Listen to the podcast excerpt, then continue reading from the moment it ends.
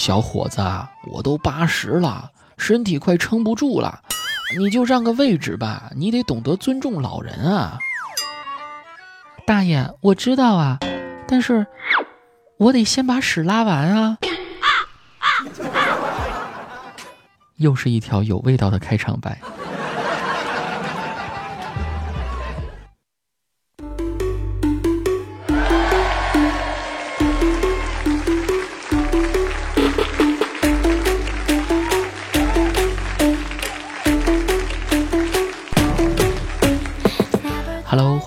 收听喜马拉雅《去你的段子》，我是虽然有严重的拖延症，但是只要一花起钱来。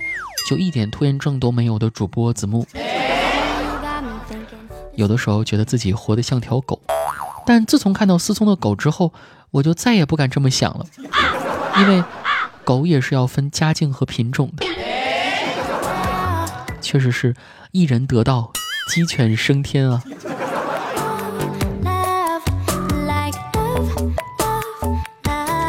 我们公司有个拆迁户，据说家里趁十几套房子呢。有一天，我很好奇，就问他：“你家这么有钱了，为什么你还要上班呢？”子墨，这你就不懂了吧？这应该就是家庭教育的关系。不止我上班啊，我爸也上班，我妈也上班，就连我奶奶还在上班呢。说到这里，我突然感觉有点惭愧了。你说，人家都那么富有了，还在努力工作着，可是想想自己，唉。而就在我惭愧不已的时候，他继续说道：“不上班，我们炫富给谁看呢？”哎，气死人了！多希望有一天我的父母也能告诉我，其实我是个富二代，家族财产的唯一继承人。之前经历的贫穷，只是为了磨练我的意志而已。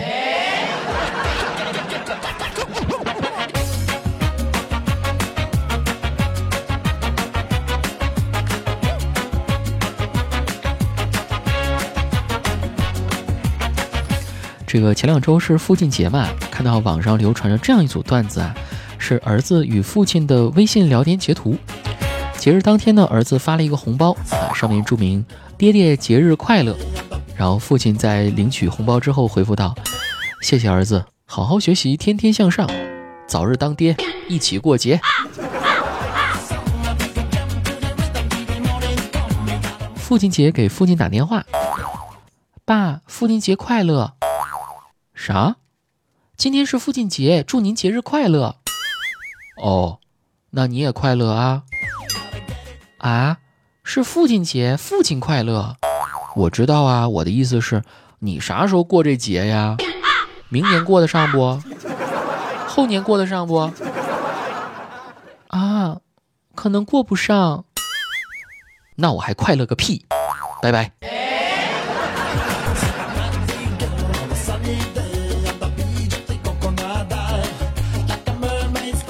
这个不得不说啊，杰克在这一点上就非常的机智。父亲节当天呢，他给老爸打电话，只说是买了礼物要邮寄给他，啊，压根儿就没提什么节日的事儿。其实说到脱单这件事儿啊，一个很残酷的现实就是，颜值才是婚恋成败与否的原罪，从古到今都是这样的。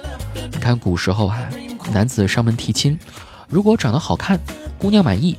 就会一脸娇羞地说：“终身大事全凭父母做主。”但如果长得丑啊，这个不满意就会说：“女儿还想孝敬父母两年呢。”古时候英雄救了美女啊，如果英雄长得帅，美女就会一脸娇羞地说：“英雄救命之恩，小女子无以为报，唯有以身相许。”但如果不帅啊，就会说。英雄救命之恩，小女子无以为报，唯有来世做牛做马，报此大恩。而接下来，如果女的长得好看啊，英雄就会说：“姑娘，此话当真？”当然，如果女的长得很难看，英雄就会说：“哦，姑娘，万万不可，万万不可呀！”从古至今都是套路啊。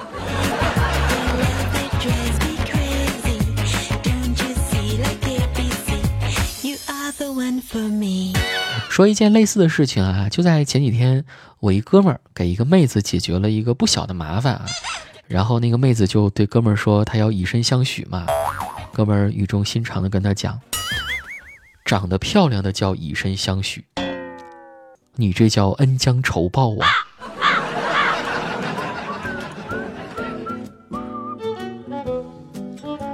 哎，说到恩将仇报啊，我最初想到的一个经典故事呢，就是农夫与蛇的故事啊。不知各位还记得吗？他说的是一个冬天的夜晚，一位农民伯伯在自己家的果园里发现了一条褐色的蛇冻僵了，于是呢，他就把蛇放到自己的怀里暖着。第二天，这位农民伯伯在果园里立了一个牌子，上面赫然写着六个大字。不准随地大便。哎，我的童年都经历了什么？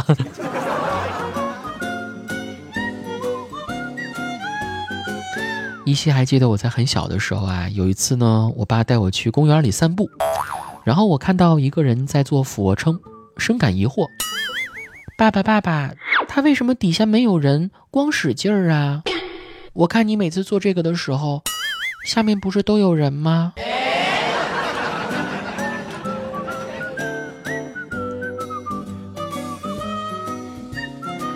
还有小孩在过生日的时候啊，我想起一个习俗，就小孩一周岁的生日呢，叫抓周，什么意思呢？就是在桌子上啊摆上一些物件啊，什么笔呀、鸡蛋呐、计算器呀、钱啊、小扳手啊什么的，看这小孩先抓什么。如果是先抓到扳手，就预示着他以后长大会当工人；抓到计算器，就预示着精明。那我当时呢就有些不同，我左手抓支铅笔，右手抓支钢笔。据说当时可把我爸我妈都乐坏了啊，就想，那这子木以后肯定是文化人啊。直到很多年之后，他们才明白，左手拿支铅笔，右手抓支钢笔。那是二逼的意思。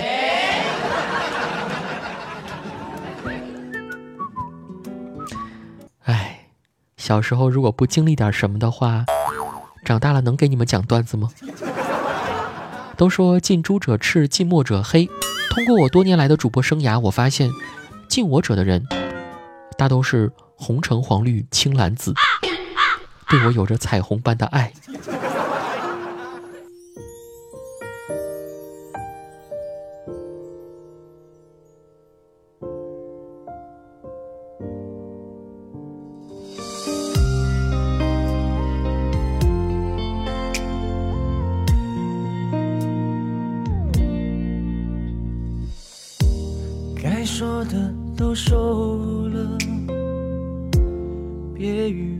语无伦次了。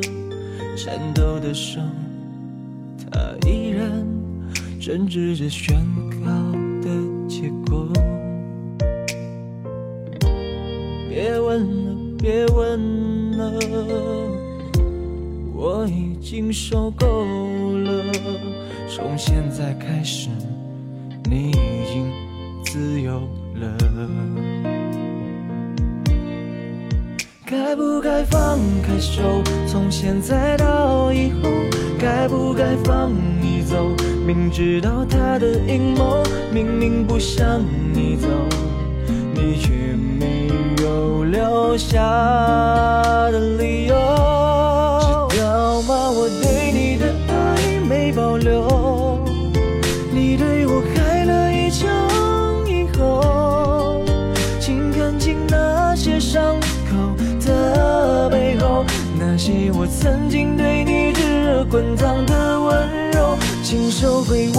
相爱的缘由，如今变成你出走的借口。输掉你这件事情，我已看透。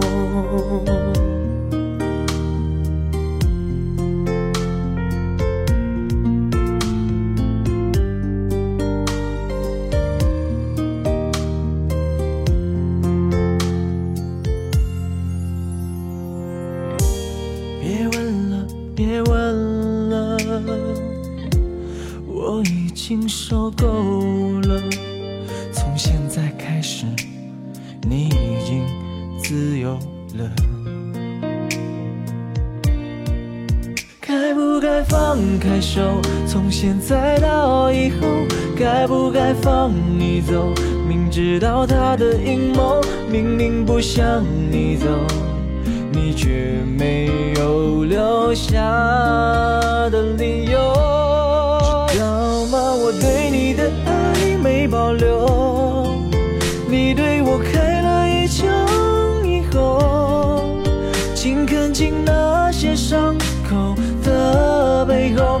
那些我曾经对你炙热滚烫的温柔，请收回我们相爱的缘由，如今变成你出走的借口，输掉你这件事情，我已看透。知道吗？我对你的爱没保留，你对我开请看清那些伤口的背后，那些我曾经对你炙热滚烫的温柔，我们相爱的缘由，如今变成你出走的借口，输掉你这件事情，我已看透。